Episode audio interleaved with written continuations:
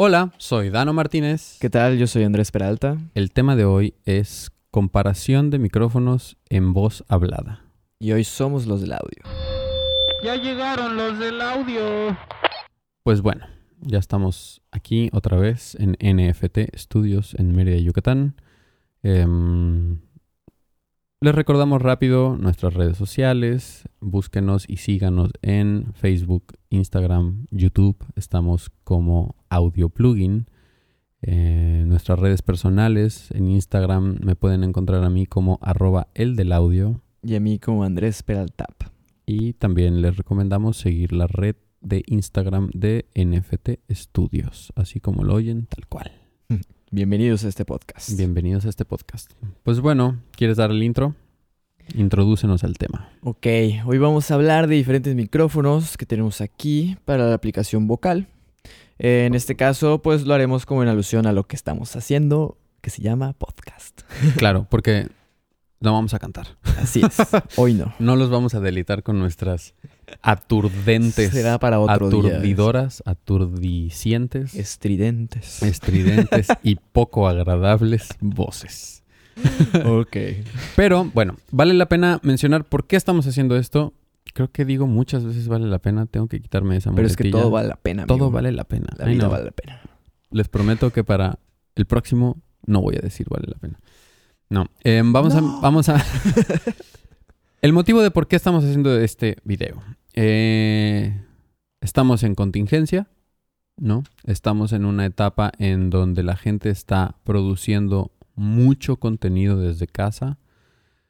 Podcasts, webinars, eh, clases en línea, em, juntas de trabajo en Zoom, en muchas aplicaciones que ahorita están agarrando muchísimo auge porque se están convirtiendo en una gran herramienta de solución de lo que nos está tocando vivir ahorita. Y Yo creo que es algo que igual se va a quedar implementado en Total, varias yo- empresas, ¿no? yo O sea, creo que ya se quedó. Sí, o sea, ya después de más de un mes de estar trabajando en esta manera, yo creo que ya muchas se dieron cuenta de que, ah, mira, este flujo de trabajo, qué bien nos está cayendo, ¿no?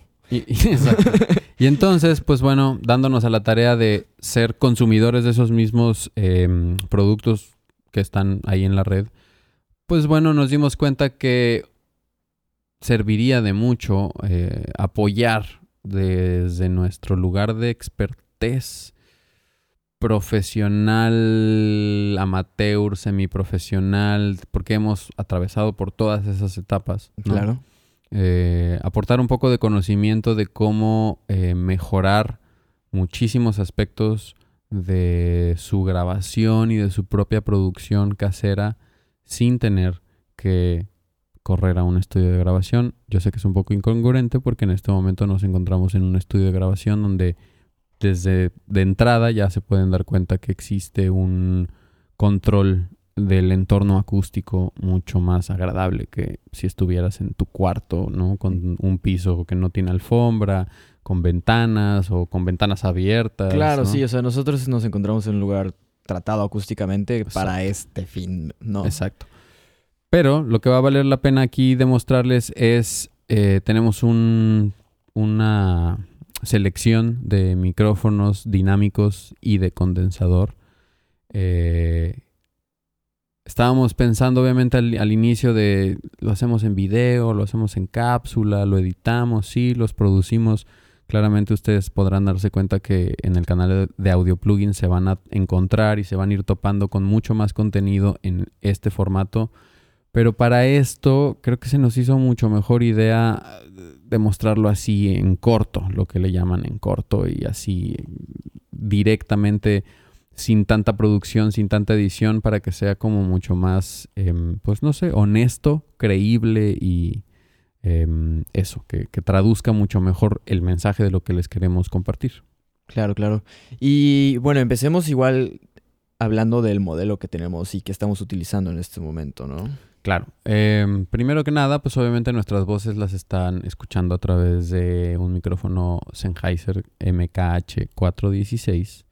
Estos micrófonos, em, sin ahondar tanto en la parte técnica y en la ficha técnica, porque eso es lo único que se encuentra en la red, ¿no? Eh, queremos justo darles toda la otra parte que no te encuentras en internet para los que sean muy clavados de la, de la onda audiófila y la onda técnica pueden escribirnos con muchísimo gusto les vamos a resolver dudas al correo infoaudioplugin.gmail.com eh, o a través de nuestras redes que ya se las dimos en la entrada del programa, pues nos pueden escribir y con muchísimo gusto les vamos a resolver todas sus dudas técnicas.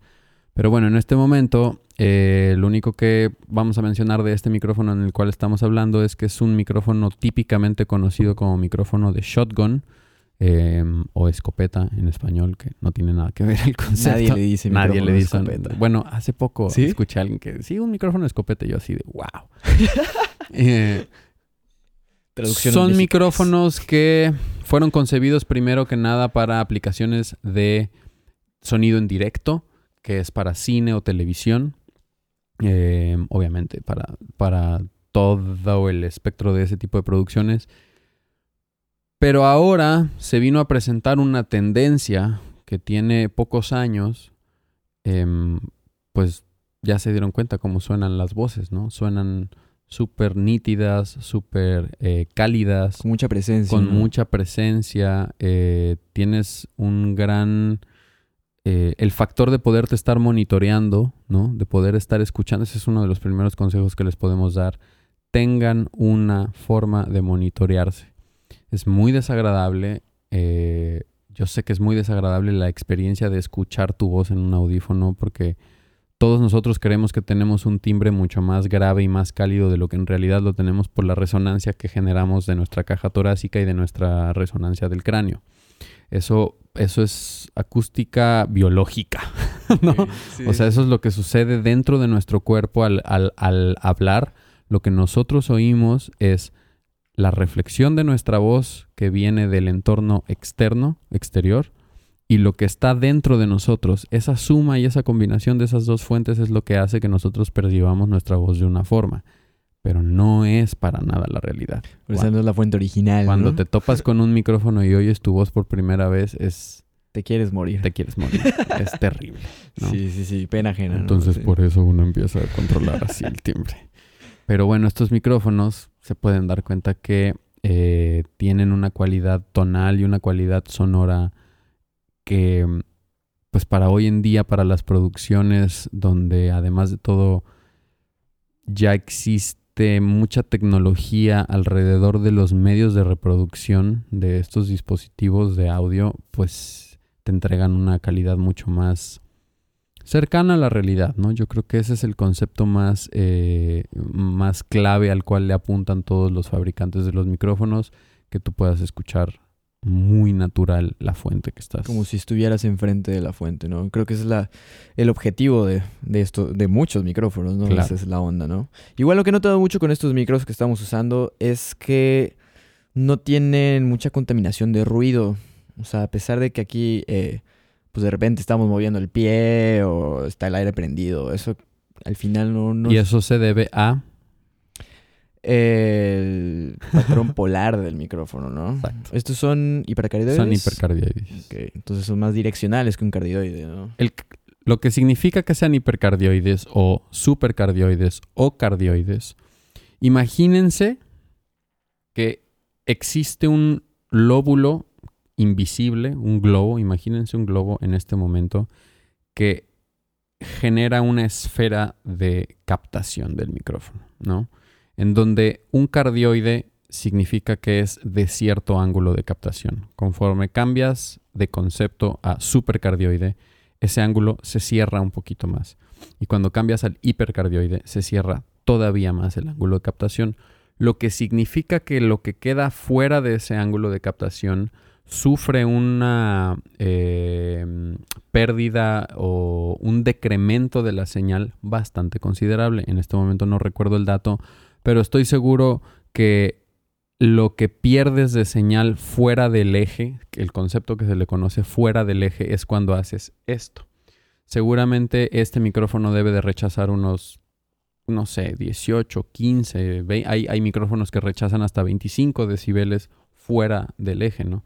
Fíjense simple y sencillamente cuando yo hago esto, esto, esto, esto, esto, ah, ah, ah, Cuando Dano dice esto, se está moviendo fuera del eje del micrófono. Exactamente. Esto es estar fuera del eje, fuera. Y, por ejemplo, eje. ahorita Ah, que te ah, encuentras ah, casi hasta atrás del micrófono, esto es eh, también hay que mencionar eso que este patrón polar al reducir ese ángulo eh, de captación aumenta la captación hacia atrás.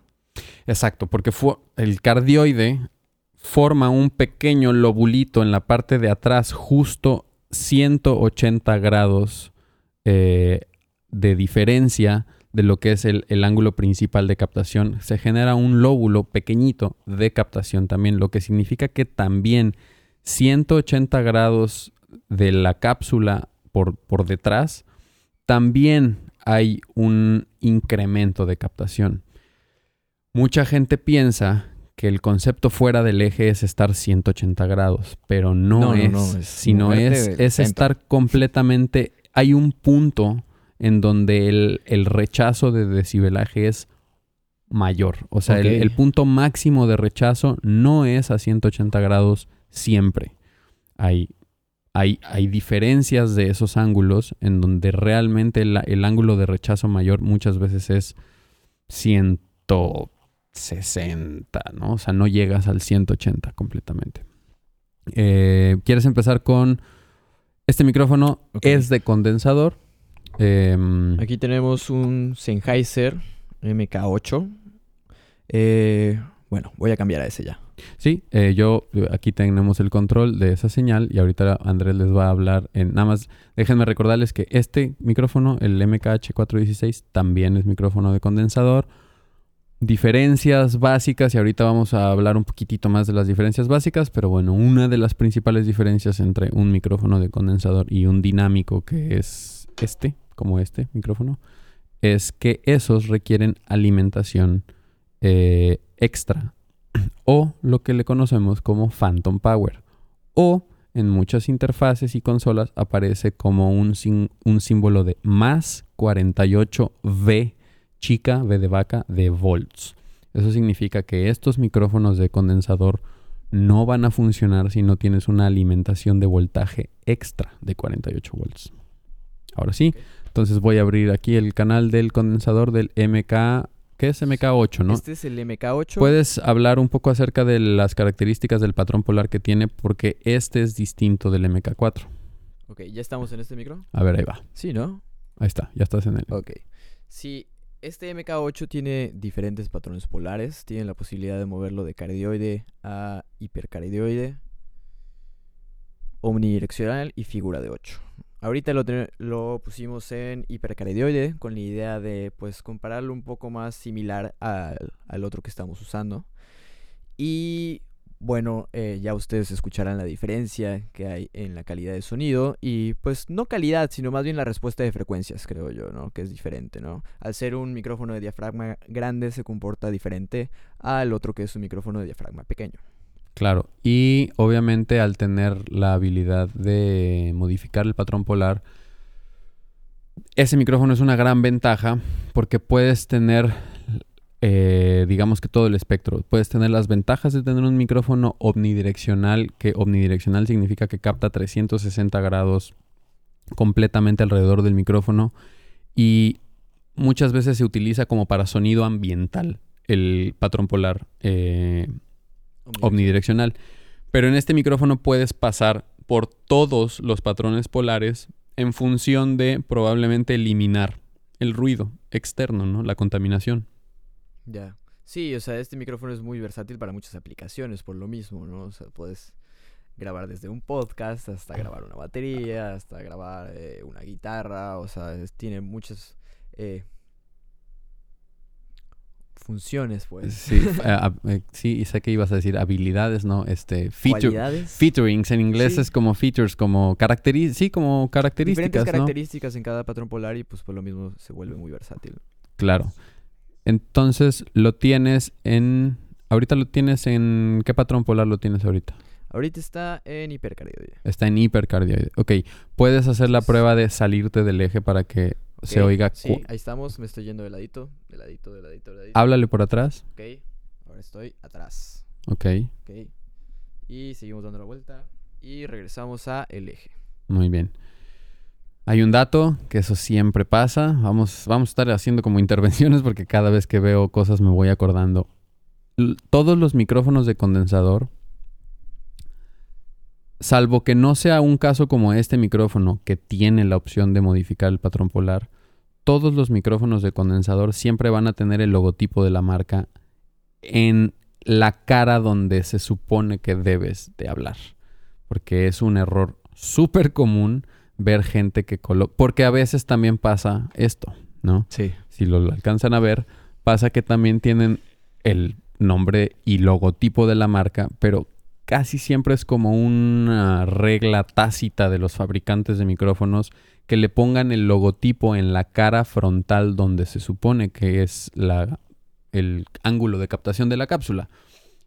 En los casos cuando tienes una cápsula multipatrón, pues bueno, obviamente depende de la selección del patrón que tú hayas decidido, es en donde le vas a hablar, ¿no? En- Ujú. es- haz de cuenta que este micrófono, el MK4, que ahorita lo vamos a comparar, es exactamente el mismo, la misma Cápsula. eh, pues sí, es prácticamente la misma cápsula, es el mismo material y es la misma aleación de metales. Incluso me atrevo a decir que probablemente es el mismo grosor del diafragma.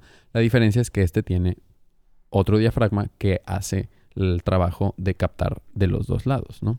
sí. Em, puedes cambiarlo de patrón polar, por ejemplo, como para ponerlo en figura de 8 para explicar eh, una de las ventajas de utilizar un micrófono de figura 8. ok, ya está en figura 8. Vamos a, vamos a hacer una, una prueba en donde le vamos a hablar los dos. Más La ventaja de tener figura de 8 es, pues por ejemplo, en este caso, en esta situación, si tuvieras un programa de radio, un podcast o algo en donde tienes que intervenir con dos personas y solo tienes presupuesto para un micrófono, este es un gran micrófono o cualquiera de los que existen en el mercado que tengan la opción de utilizarlo en figura 8. Figura 8 significa que tienes, pon tu mano, tienes un lóbulo de captación aquí y otro lóbulo de captación completamente Del otro lado. en el lado opuesto. Vamos a hacer la prueba. Ok, para esto hay que acercarnos al micrófono. Ah, Para que check. sea una Hola, respuesta un poco hola. similar a- Exactamente. a, los otros que estamos usando, ¿no? Exactamente. Eh, aquí, además de la. Pues no es perilla, del slider, fader El o selector. botoncito del selector con el que cambias de patrón polar. Tenemos otros selectores donde tienes un switch de atenuación de tres pasos, va de 0 a menos 10 a menos 20 dB. Y tenemos otro switch de selección de corte de graves o low cut o high pass filter, como lo quieran eh, nombrar. Y también es de tres pasos. Tiene, eh, digamos, en su posición flat, que no hay corte. El segundo paso es en 100 Hz y el tercer paso es en 60 Hz. Probablemente hay algo raro en la fabricación de este micrófono porque están, mira, no me había dado cuenta, están al revés o están pues alterados el orden de los de los cortes, seguramente es un es alguna no sé, alguna característica del fabricante, habría que averiguar por qué, pero les juro que así está, no estoy viendo mal, aunque sí estoy un poco ciego. Bueno, estas son las ventajas y las facilidades de tener un micrófono en posición eh, figura 8 o bidireccional. Y ahora lo vamos a mover a su posición omnidireccional, donde ahora el micrófono no solo va a estar limitado a estos dos ángulos, sino ahora va a captar alrededor de todo el micrófono. 360. Vamos a hacer el cambio, déjenme mutear ¿Sí? aquí. ¿Son 360? ¿O cuánto sería esto? Espérame, allá no nos están viendo. Ok, ahora sí. Lo que voy a hacer es que voy a rotar el micrófono. Habla. Ok, y seguimos hablando. Y ahora que estoy viendo este micrófono, me doy cuenta que tal vez si tú alcanzas a leer en dónde fue fabricado, estás al revés del micrófono, ¿no? Eh, exacto, exacto, claro. Si alcanzas a ver el, está el atrás número de serie fue o ajá, fabricado, exacto, ¿no? este, aquí dice Made in Germany y tiene ahí el número serial en la parte de abajo. Lo estoy rotando eh, y claramente pueden darse cuenta que no hay un cambio tan perceptible en la respuesta en frecuencia ni específicamente en el decibelaje o el volumen o la potencia con la que esté captando porque ahorita está habilitado en su posición de omnidireccional este micrófono. Ah, bueno, es todo lo que tenemos que decir del MK8. Es el micrófono más extenso puesto que tiene varios patrones polares. Vamos a cambiar ahora a un MK4. Déjenme mutear aquí. Regresamos a nuestros micrófonos. Y ahora tienes aquí el MK4.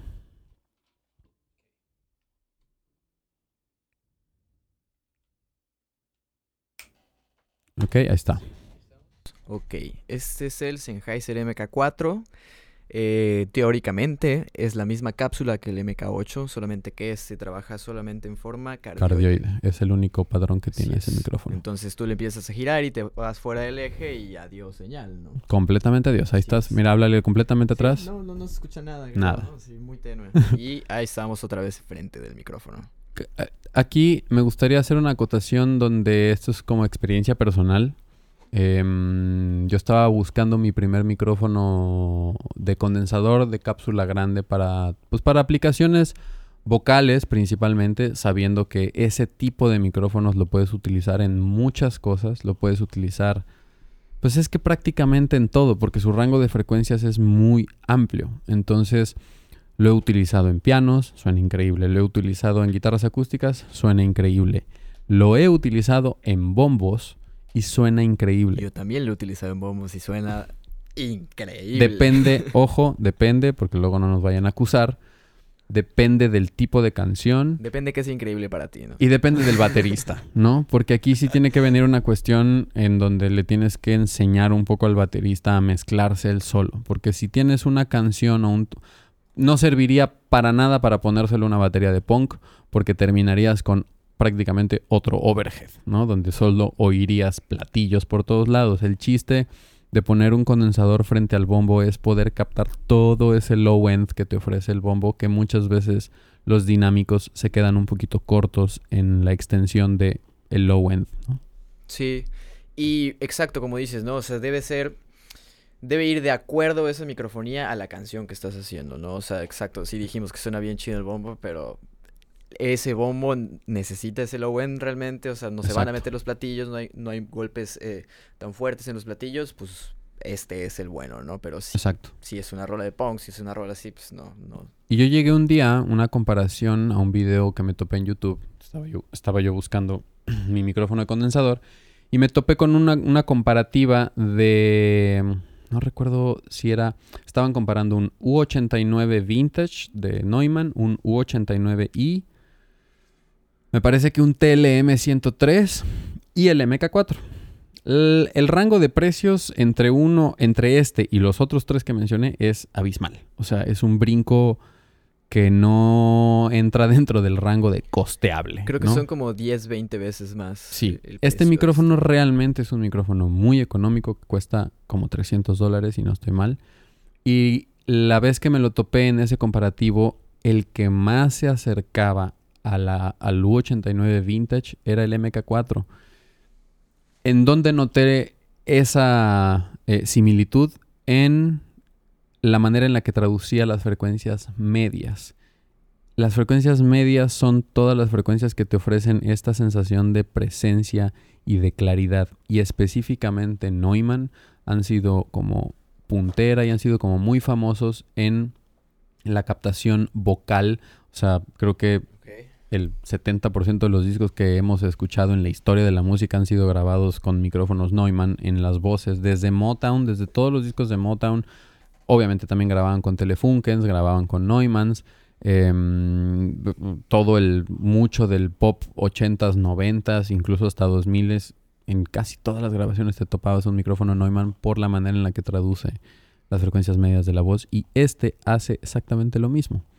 Em, Y no solo la voz, ¿no? O sea, es lo que decíamos. O sea, igual yo lo he utilizado y he sentido, o sea, bueno, al tener igual varias opciones aquí en el estudio, siento que este traduce muy, muy true lo que está en el cuarto. O sea, Sí. no, no tiene como esa variación de respuesta de frecuencias en algunos rangos o, o- o un boost en, en el high-end ni nada, sino es muy, muy sincero este micrófono. Exacto. Es- Me gusta ese concepto. Es muy sincero. Es una buena Es persona. muy sincero. es una buena persona como micrófono. Bueno, em, déjenme ponerle un mute. Ahí está, ya lo puedes desconectar. Y siguiendo en- dentro de nuestra línea de condensadores, pero este es un micrófono muy interesante. Pero ese cable, va, aquí, este es mi cable. Este es un micrófono muy interesante porque es un condensador, pero de mano. ¿Y por qué digo muy interesante? Porque este tipo de micrófonos te los topas muy poco en muy pocos fabricantes. O bueno, probablemente casi todos los fabricantes seguro tienen uno, pero es como uno. O sea, cuando normalmente te, topas en el catálogo de una marca, no sé, 15 micrófonos dinámicos para la tarola, para el bombo, para los toms, generalmente micrófonos condensadores de mano vas a encontrar uno o dos si acaso. En este caso, este modelo es el E965 eh, de Sennheiser también, de la serie Evolution. Em, y lo interesante de este micrófono es, si se pueden dar cuenta, tiene el logotipo de dos patrones polares. Eh, tiene cardioide y tiene supercardioide. Y la manera en la que haces ese cambio, porque obviamente no hay ningún switch visible, tienes que desenroscar la parrilla y queda al descubierto el mecanismo del micrófono.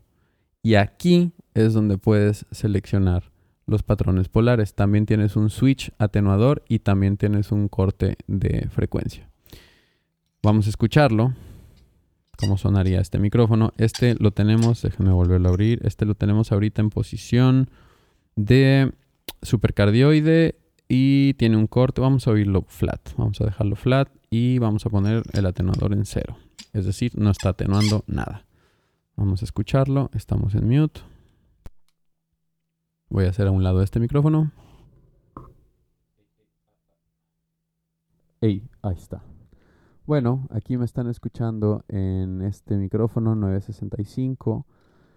Los micrófonos vocales, pues generalmente como por cultura y por costumbre, los micrófonos vocales, perdón, los micrófonos de mano, los micrófonos de mano, em, pues se nos educó un poco y también los fabricantes han ido modificando su la manera en la que fabrican los micrófonos dado el comportamiento del que los usa, del usuario, ¿no? Hay una característica muy peculiar en todos los micrófonos. Hay algunas excepciones, pero casi el 90% de los micrófonos tienen una característica que se llama efecto de proximidad. ¿Y qué es esto? Esto me, ha pasado muchas veces como operador de audio en vivo. Muchas, muchas veces.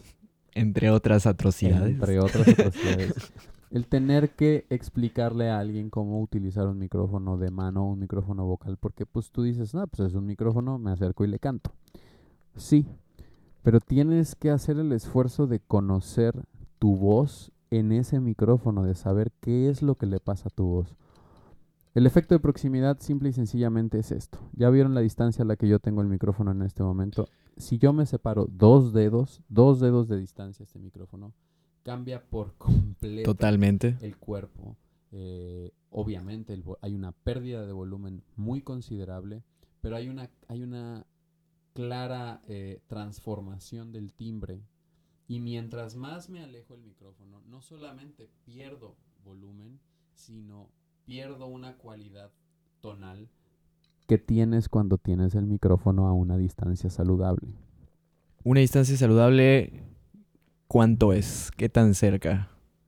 Eso solamente te lo va a dar tu conocimiento de tu voz en ese micrófono. Porque obviamente conozco muchos cantantes que tienen muy buena proyección vocal y pueden tener el micrófono a esta distancia y se les sigue escuchando bien la voz. Ok, depende de cada cantante, depende, de cada persona. Pero tienes que hacer esa labor de conocer el micrófono. claro. creo que creo que muchas veces es como, o sea, es, creo que no te hacen, no te educan para detenerte y decir, oye, a ver, ese es el micrófono. Es de, músico a músico es lo mismo que pasa cuando te dicen, oye, mira, mira, agarras una Gibson y la tocas y dices, suena increíble, pero wow, qué, qué, qué incómodo, ¿no? O sea, el, brazo me, me, duele. El típico concepto de dices, nunca pensé que me fuera a doler la mano por tocar una guitarra que esté el brazo más ancho o más angosto o los trastes más eso, eso mismo que los músicos hacen y que dices, ya encontré mi guitarra, no solo por cómo suena, sino porque me acomoda, es lo mismo que tienes que hacer con un micrófono y creo que nadie te detiene nunca a decir, oye, ya probaste otros micrófonos y muchas veces se van con, no, pues es que mi compadre tal usa ese micrófono. me lo recomendó y ya. recomendó y con ese me quedé. Este micrófono ahorita lo tenemos en posición supercardioide, lo cual significa, eh, como ya les habíamos eh, mencionado, el tema del eje de captación. En cuanto yo me empiezo a salir del eje, Bye. se van a dar cuenta que me fui, Se me nos fui, fue. me fui y me fui. Y aquí en la parte de atrás recupero un poco porque existe un lóbulo de captación en la parte de atrás del micrófono. Regreso fuera del eje, fuera del eje, fuera del eje, fuera del eje. Ahí estoy. Órale, vez llega un punto eje. en donde va así Se va por cero, completo. cero, cero.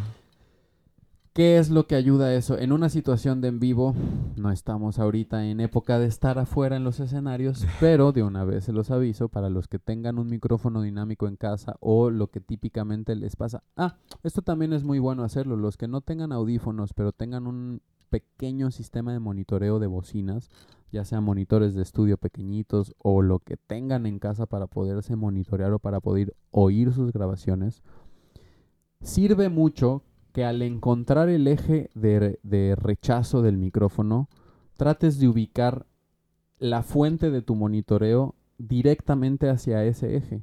Entonces, sí se puede grabar con monitoreo abierto, siempre y cuando te asegures de que esa fuente sonora le esté pegando al ángulo de rechazo del micrófono y vas a tener pues un decremento de 20, 25 dB de esa señal que tú estás escuchando y te está ayudando a poderte grabar y no vas a tener retroalimentación, conocido como feedback, que justo por eso se diseñan esos patrones de polares, para evitar que exista una retroalimentación de lo que está afuera y entonces evitas el feedback. Em, esa es una prueba que vale mucho la pena hacerla y es también uno de los errores más comunes poner el micrófono totalmente en contra del monitor, ¿no? 180 grados del monitor, cuando realmente a 180 grados Está hay un, captando. hay sí. un lobulito. Realmente lo ideal es que pongas el micrófono derecho para que el monitor de piso que está, valga la redundancia, en el piso, su, su señal directa le va a pegar en el ángulo de rechazo. Y entonces vas a ayudar mucho a tu ingeniero, mucho más a tu ingeniero. Diferencias claves entre un micrófono de condensador y un micrófono dinámico. Los condensadores son mucho más sensibles que los dinámicos, por mucho.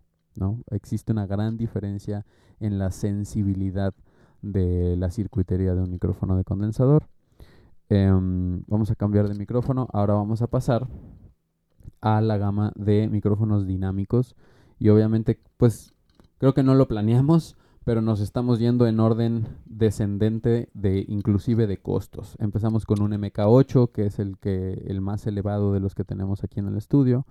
Luego seguimos con el MK4, que reduce su costo. Ahora pasamos a micrófono de mano de condensador. Y ahora voy a agarrar eh, mi primer micrófono dinámico que tenemos aquí enfrente.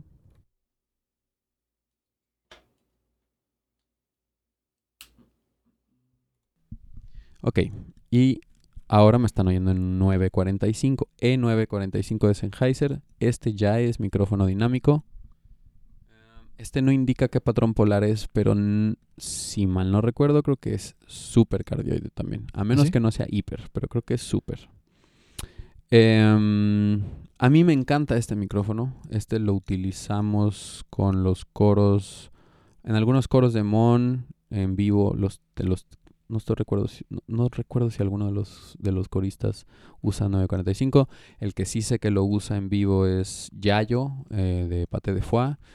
Em, con Natalia también los teníamos en, en los micrófonos de, de los coros, ¿no? De los músicos que hacían coros. Ya. A mí me gusta mucho este micrófono porque tiene un tono y un timbre muy natural también. Y se pueden dar cuenta de lo mismo, del efecto de proximidad. En cuanto yo me alejo del micrófono, mi voz pierde volumen. Sí, es otra cosa. Pierde cuerpo.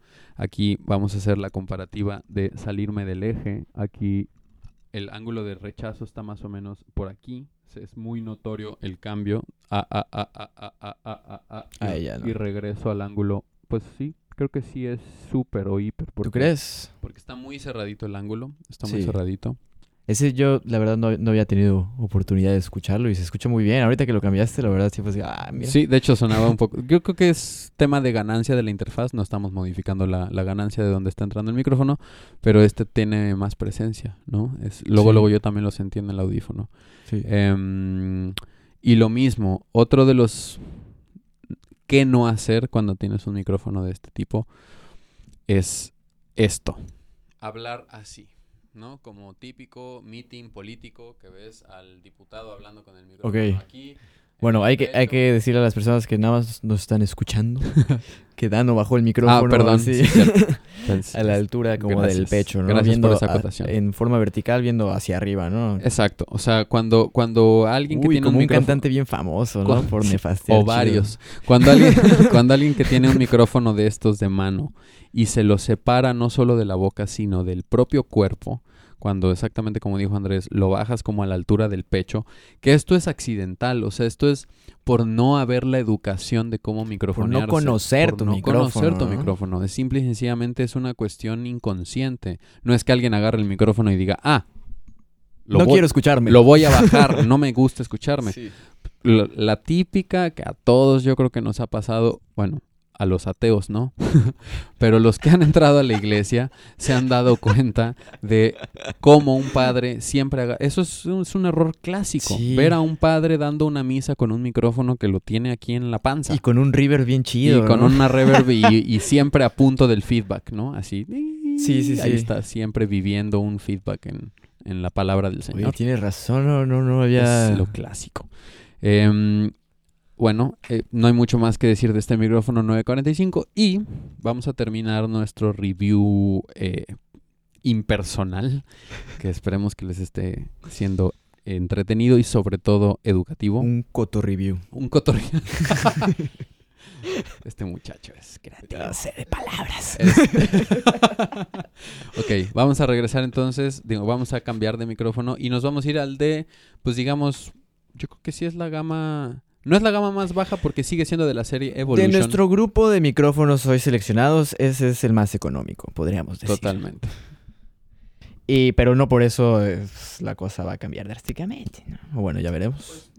Ey, ah, pues, pues, Pues no, no cambió no, de hecho también tuvo ahí un boost en, creo que la diferencia de este con este sentí un poquito más de incremento en los medios graves, puede ser, ¿no?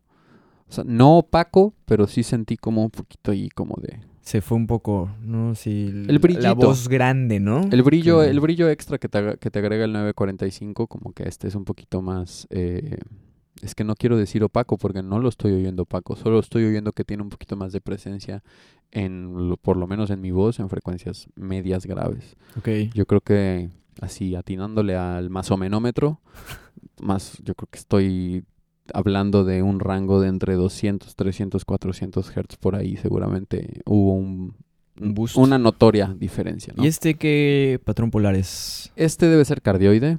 Este es. em, esto sí hay que decirlo porque no. Obviamente, ahorita vieron puros micrófonos Sennheiser.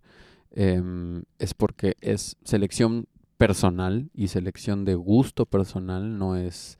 No es patrocinio, no es ninguna especie Ojalá, de. ¿no? Ojalá y fuera Waiting patrocinio. for it. Pero no es ninguna especie de patrocinio, simple y sencillamente es porque nos hemos acercado a la marca por gusto personal y pues por todo, por costo-beneficio, repetimos, Sí. este micrófono, el MK4 es un micrófono de Yo 300 dólares. Estoy enamorado del MK4. He tenido la oportunidad de compararlo con micrófonos de otra marca y de otro rango de precio mucho más alto. Personalmente tú eres un ejemplo, yo te lo recomendé a ti, te los dejé, te dejé el, mi- el par Sí, que yo había comprado. estaba decidiendo qué, por qué micrófono irme y wow, sí me sorprendió increíble. No, o sea, eso que te digo, ¿no? O sea, yo siento que a través del MK4 escucho lo que sucedió en el cuarto. ¿Con qué micrófono lo comparaste, por ejemplo? Y ya vamos a empezar. Ah, pues, no, pues ya, la, la honestidad, la honestidad. Recuerdo, lo comparé con un 214, una KG, y un Avanton que es como, no estoy seguro del modelo, pero es como una copia de, de igual una KG C12, creo. Los Avanton suenan muy bien, ¿no? Sonaba muy bien. Ok, voy a dejar de hablar en este sea, 835. No estoy diciendo que los otros sonaran mal. Solamente Claro. en mi gusto personal, o sea, yo percibí ese, como ese feeling real, o ese, o sea, sí, pues ese realismo, ¿no? O sea, como que da este micrófono, o sea, yo sen- sentí eso a la hora de compararlos. Y no es como que sea uno Exacto. mejor que otro, simplemente en gusto personal me latió esa, esa vibra o esa idea de traducir algo tan fiel. Vamos a resumir em, como todo lo que hablamos más o menos así sobre la mesa de manera un poquito profunda, luego volvíamos a salir a la superficie, como que no nos convencíamos de irnos hasta abajo porque pues obviamente no queremos hacerlo muy tedioso ni muy técnico este conversatorio, pero resumiendo, las diferencias típicas entre un condensador y un dinámico es em, obviamente que uno necesita alimentación externa o li- alimentación extra. ¿Y por qué lo, lo mencionamos? Porque hay dispositivos de audio que no cuentan con Phantom. Y, ha- y me ha pasado que me llama algún amigo y me dice, oye, es que no sé, yo creo que se echó a perder el micrófono porque no lo logro hacer andar. A ver, pues ponle Phantom. ¿Qué es eso? Uh, no, pues a ver, busca en tu interfaz un botoncito que diga 48 o Phantom Power. No, pues no tiene. Ah, pues no vas a poder utilizar el condensador, ¿no? Es, no, ¿cómo crees? Pues es- no puedes, ¿no? O sea, hay dispositivos, sí hay algunas inter... Las más económicas, estoy hablando de las... Las sencillas, ¿no? Las que Sí. son así... O sea, hoy en día casi, casi todas las consolas, hasta mm, por más económicas que sean, tienen un... Hasta esas grabadorcitas este, de Exacto. mano traen ya Phantom Power. O sea, traen Exacto. para que tú las puedas recargar y esa eh, energía la pueda sacar la, la exactamente, grabadorcita. exactamente. Por eso. También ya hay, creo que, mm, me parece, no recuerdo la Ah, marca, sí, hay pero... Como, unas cos- como unos preamps chiquititos que traen Exacto. Phantom Se los Power, ¿no? Así son conector XLR, se los conectas, solamente que te queda como, pues como una antenita extra, que sí debe de agregar algo de peso, pero es justo lo que te hace que puedas echar a andar un condensador, ¿no? Ya. Eh, además de eso, pues obviamente, típicamente los micrófonos de condensador te vas a encontrar con más micrófonos de condensador que tengan la opción de cambiar el patrón polar, cuando pues con un micrófono de mano no vas a tener esa opción. Em, pero de nuevo, simple y sencillamente a lo que los estamos como tratando de abrirles la mente es a que conozcan su voz en un micrófono. No necesitan comprar ni el más caro, ni el que les recomendó su cuate, ni el que vieron que utilizaba el artista que les gusta y el del que son fans, porque tienen... Obviamente que hay una problemática que siempre, pues lo he, mencionado varias veces en, pues, cuando he dado conferencias o cuando he dado alguna masterclass. Lo ideal sería que pudieras acercarte a tu tienda, ¿no? Y decirle al chavo de la tienda, a ver, préstame este, este y este y este, Te los, voy a probar. una semana. No, los voy a probar aquí. No, ya ni siquiera hables de sacarlos de la tienda, sino que te los puedan probar en la tienda. Pero muchas veces en México no tenemos esa ventaja y es triste porque no existe esa cultura del, del vendedor o del distribuidor de decir, ábrelo, toma, conéctalo, ponte un audífono y pruébatelo, ¿no? O sea, Llévate el que te gusta sí, realmente, pruébalo el que y sientes estate chido. aquí media hora probando micrófonos hasta que te convenzas del que te Como quieres si llevar. fuera un instrumento, ¿no? Yo creo que así debería de ser eh, a la hora de decidir por un micrófono, ¿no? O sea, es el que más te acomode, con el que más te sientas, este, que traduce tu voz o que sientas que bustea ciertas frecuencias que a ti te acomodan. Y, Y es que la voz es, es la fuente más compleja que existe para microfonear. Es la fuente con más rango dinámico que existe. O sea, es, su rango dinámico es súper variable. Entonces, sí necesitas hacer muchos ejercicios de autoconocimiento de lo que pasa cuando, cuando estás con un micrófono. Porque, pues sí, o sea, generalmente te topas con muchísimos errores, ¿no? En, en, en cuestiones de un micrófono y es tan corta la distancia entre no cometer ese error y cometer un error garrafal que pues obviamente por eso quisimos hacer este podcast así como para ver si dentro de estas cosas que de manera impersonal eh, y de manera como muy em, pues rebajada para, para, para el usuario común podrían como abrírseles esos conceptos y decir, ah, ok, ya entendí, ¿no? O sea, solo necesito, no sé, no despegarme del micrófono, porque yo pensé la típica creencia antigua de técnica de microfoneo, como los artistas de antes, ¿no? Y pues bueno, sí, pero antes también los artistas tenían otra escuela de canto en donde Claro. se les pedía que apoyaran y que proyectaran Mucho y volumen. mucho volumen y el, las- el famoso do de pecho y o sea, esos conceptos con los que crecimos escuchando de hace mucho tiempo realmente hoy ya no aplican, ¿no? Sigue habiendo obviamente pues, los cantantes de mariachi es porque es una de las firmas del mariachi, el, el- el timbre de esa voz así Ujú. súper grande. Pero ya no necesitas aprender esa escuela para cantar. O sea, es- Claro. si vas a querer cantar ese estilo y ese género y vas a tener esa voz, va, ok, perfecto, adelante. Pero ya se dividió toda la el espectro de, de las escuelas de canto y de las escuelas de voz, de locución, las tendencias de hoy en día de los videos de YouTube y de las transmisiones y de eso de gente que ahora está aprovechando estos, eh, ¿no? Los productos donde ya la voz se oye más clara y donde puedes bajar tu rango dinámico y puedes tener un efecto de proximidad que invite al, al escucha a estar cerca de tu, de tu voz y no a bajarle el volumen porque le estás estresando con una voz súper estridente. Es decir, existe cualquier cantidad de argumentos con los cuales podríamos estar discutiendo toda una vida entera. Pero, pues bueno, esto era como un one-on-one de, de cómo utilizar. Y el concepto creo que más esencial que podemos aportarles de cómo mejorar una grabación casera, y me gustaría que tú lo explicaras porque es tu tema, la cabina. ¿Cómo les podemos ayudar a que tengan una especie de cabina vocal en casa para que entiendan lo que representa la reverberación en función de una grabación de mala calidad o una grabación de buena calidad? Sí, yo creo que el cuarto hace una gran diferencia y justamente hoy me pasó que eh, me hicieron una consulta ahí por WhatsApp sobre por qué suena tan feo en mi cuarto si yo vi los reviews y sonaba increíble este micrófono, ¿no? Ok, hoy, ok. Sí, y es así como pues es que estás en tu cuarto en donde ni cuadros hay, ¿no? O sea, es pura pared pelona y pues es pura reflexión primaria y pura reverberación y es tu voz compitiendo contra todo eso, ¿no?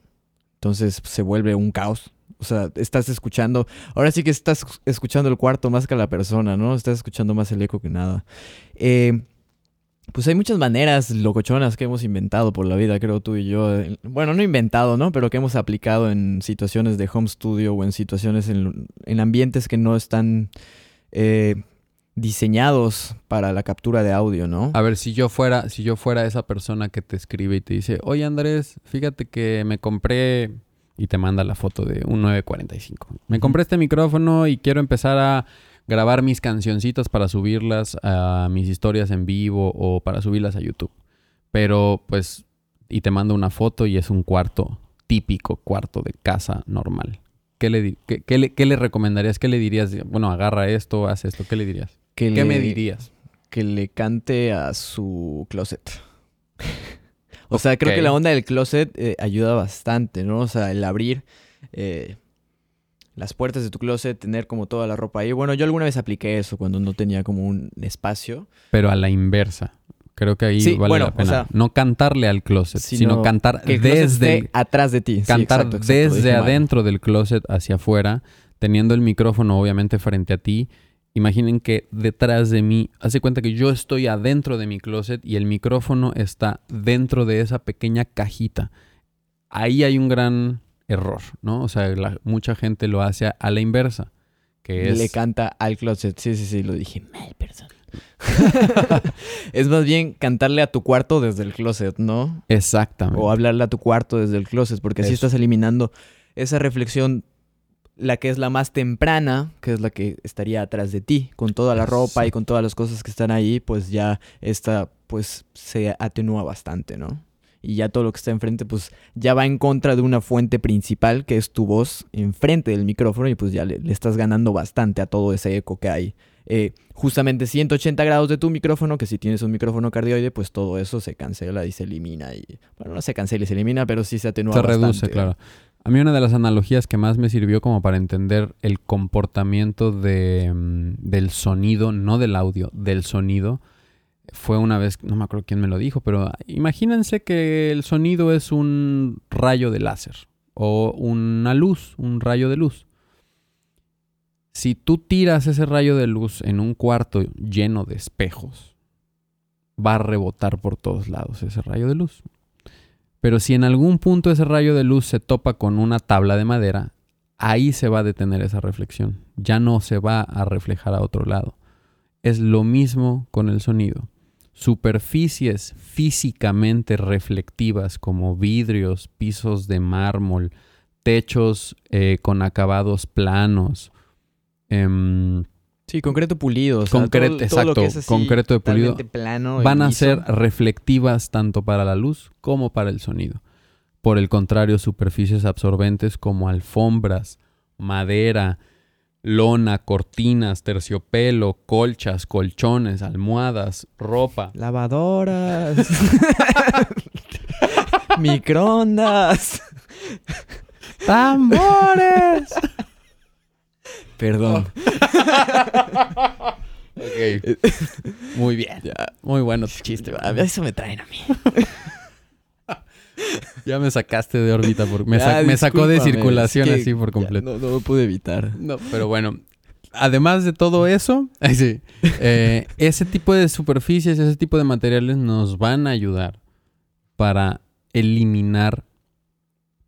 Tú, probablemente esto, val- esto sí, sí lo quiero mencionar. A lo mejor tú no vas a percibir esa reducción, no vas a decir, ah, ya estoy en el closet, ya no soy de la reverb. No, probablemente. estoy en mi estudio. Probablemente no, tú vas a estar en el closet y vas a hablar y vas a decir, la reverberación es la misma. Sí. Pero lo importante es este chico. Lo importante es que escucha esto. Y cuando tú colocas tu micrófono en un entorno en donde la reflexión no le está llegando, ahí es donde vas a obtener un mucho mejor resultado. Va a ser un poco incómodo. Probablemente si estás haciendo un video para hacer una live y te quieres ver bien bonito, bonita en cámara y todo, pues sí va a ser un poco incómodo que grabes en el closet. Entonces a lo mejor lo que te conviene es hacer un overdub, ¿no? O sea, grabar el video, Le grabar la una voz. cortinita al closet, ¿no? Yo creo tapando como toda Sí. la ropita. O sea, ahí sí es, ahí sí es cuestión de, de, de percepción y- Maña. Y, cuestión de, y, y cuestión, la maña, y cuestión de medir qué es lo importante de tu producción. O sea, Ah, ¿a claro. qué le estás apuntando? Sí, ¿Le sí, estás apuntando a que te vean? es- Exacto, ¿no? Sonido, sí. Entonces, pues, creo que algo más que nos haya quedado como... Ah, por favor, por favor, nunca le peguen a un micrófono Para checar que llega la señal. dinámico. Sí. Nunca hagan esto. Ta, ta, ta, ta, ta. ¿Sí me oigo? Pa. Nu- nunca. La manera de checar que te llegue bien la señal de un micrófono, y de hecho lo van a escuchar, no tengo algo, con- bueno, el famoso tap check, o lo que le llaman como un line check, tap check, sería hacerle así al micrófono. Se oye y te das cuenta en tu, en tu medidor de señal, te das cuenta que entra, que llega y demás. Ya lo demás, lo que sigue sería checar con tu voz. Pero por favor, no agarren el micrófono así y le peguen porque eso no se hace. No se hace. O sea, con ningún aparato el- el- eléctrico. Con ningún aparato. eso. Y otra cosa súper importante que me acabo de acordar y eso sí se los voy a mencionar. Voy a hacer, voy a hacer la prueba para que se den cuenta. Eh, esto, esto es agarrar un micrófono de manera correcta, ¿ok? Conocemos el patrón polar, conocemos cómo capta la pastilla, conocemos el timbre. A medida que yo voy agarrando la maña de hip hopero o reggaetonero, me va pasando esto con el patrón polar. Le voy cambiando el patrón polar al micrófono. Y si pudiéramos ver lo que le sucede a la respuesta en frecuencia de la cápsula, te darías cuenta que existe un boost, un incremento brutal en las frecuencias medias. Por esto, a los que se lo hayan preguntado de por qué se la pasó chiflando el micrófono, no es porque fuera chiflador el micrófono. ¿Se trajeron los micrófonos chifladores? No, no es eso. Es que el cantante no ha dejado de hacer esto toda la noche y esto provoca mm, que, que, que, digamos, el volumen sea más propenso a retroalimentarse, porque ahí Claro. tú estás exagerando un rango de frecuencias sin haberlo ecualizado. Entonces el ingeniero se tiene que pasar preocupado todo el show por cortarle esas frecuencias medias. Idealmente, si la mano se quedara así todo el show, pues es perfecto, porque entonces dices, bueno, pues este es el comportamiento actual del micrófono. y así va a ser todo el show y yo me preparo para Pero en el momento en el que yo suelto y ahora vuelvo a agarrarlo así, ya me cambió todo. Entonces la ecualización que le hizo el ingeniero es diferente. Y ahora cambio de mano y entonces ahora lo agarro así. y entonces cambia otra vez. O luego le pongo el dedo así.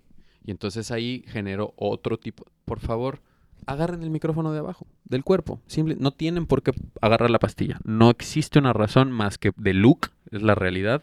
Por look y por por cultura y por costumbre. Y sí, yo, o sea, yo he visto a Chino Moreno, cantante de Deftones, que canta increíble y me encanta Deftones, pero pues él tiene el típico... Creo que igual he visto a Julián Casablanca hacer eso.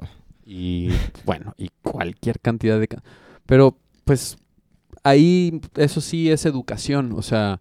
También muchas veces el artista regaña al ingeniero porque se escucha muy mal su voz, pero está así, ¿no? Es que se oye muy mal mi voz. Pues, pues sí, pues no estás agarrando bien tu micrófono. Pues es todo, ¿no? Agárralo bien y te vas a escuchar bien. Canta bien, no hagas esto, no hagas esta payasada de alejarte el micrófono pensando que te vas a oír increíble porque además tienes una voz así súper chiquita, Sí, sí, sí. ¿no? Entonces, ¿Por qué no me oigo? Sí. ¿Por qué no me oigo? ¿Por qué no me oigo? ¿Por qué no me oigo? O lo típico, o lo típico que pasa, que también pasa mucho de estás así, y llega el, llega el artista o el cantante y te dice, dame un poco más de voz, dame un poco más, dame un poco más. Ah, ahí está, ya me oigo perfecto.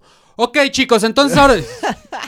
Sí. O sea, por favor, el mismo, o sea, para una prueba de sonido también necesitas tener el conocimiento de cómo comunicarte con tu ingeniero y del mismo lenguaje, manejar los mismos eh, conceptos, porque si no se hace un...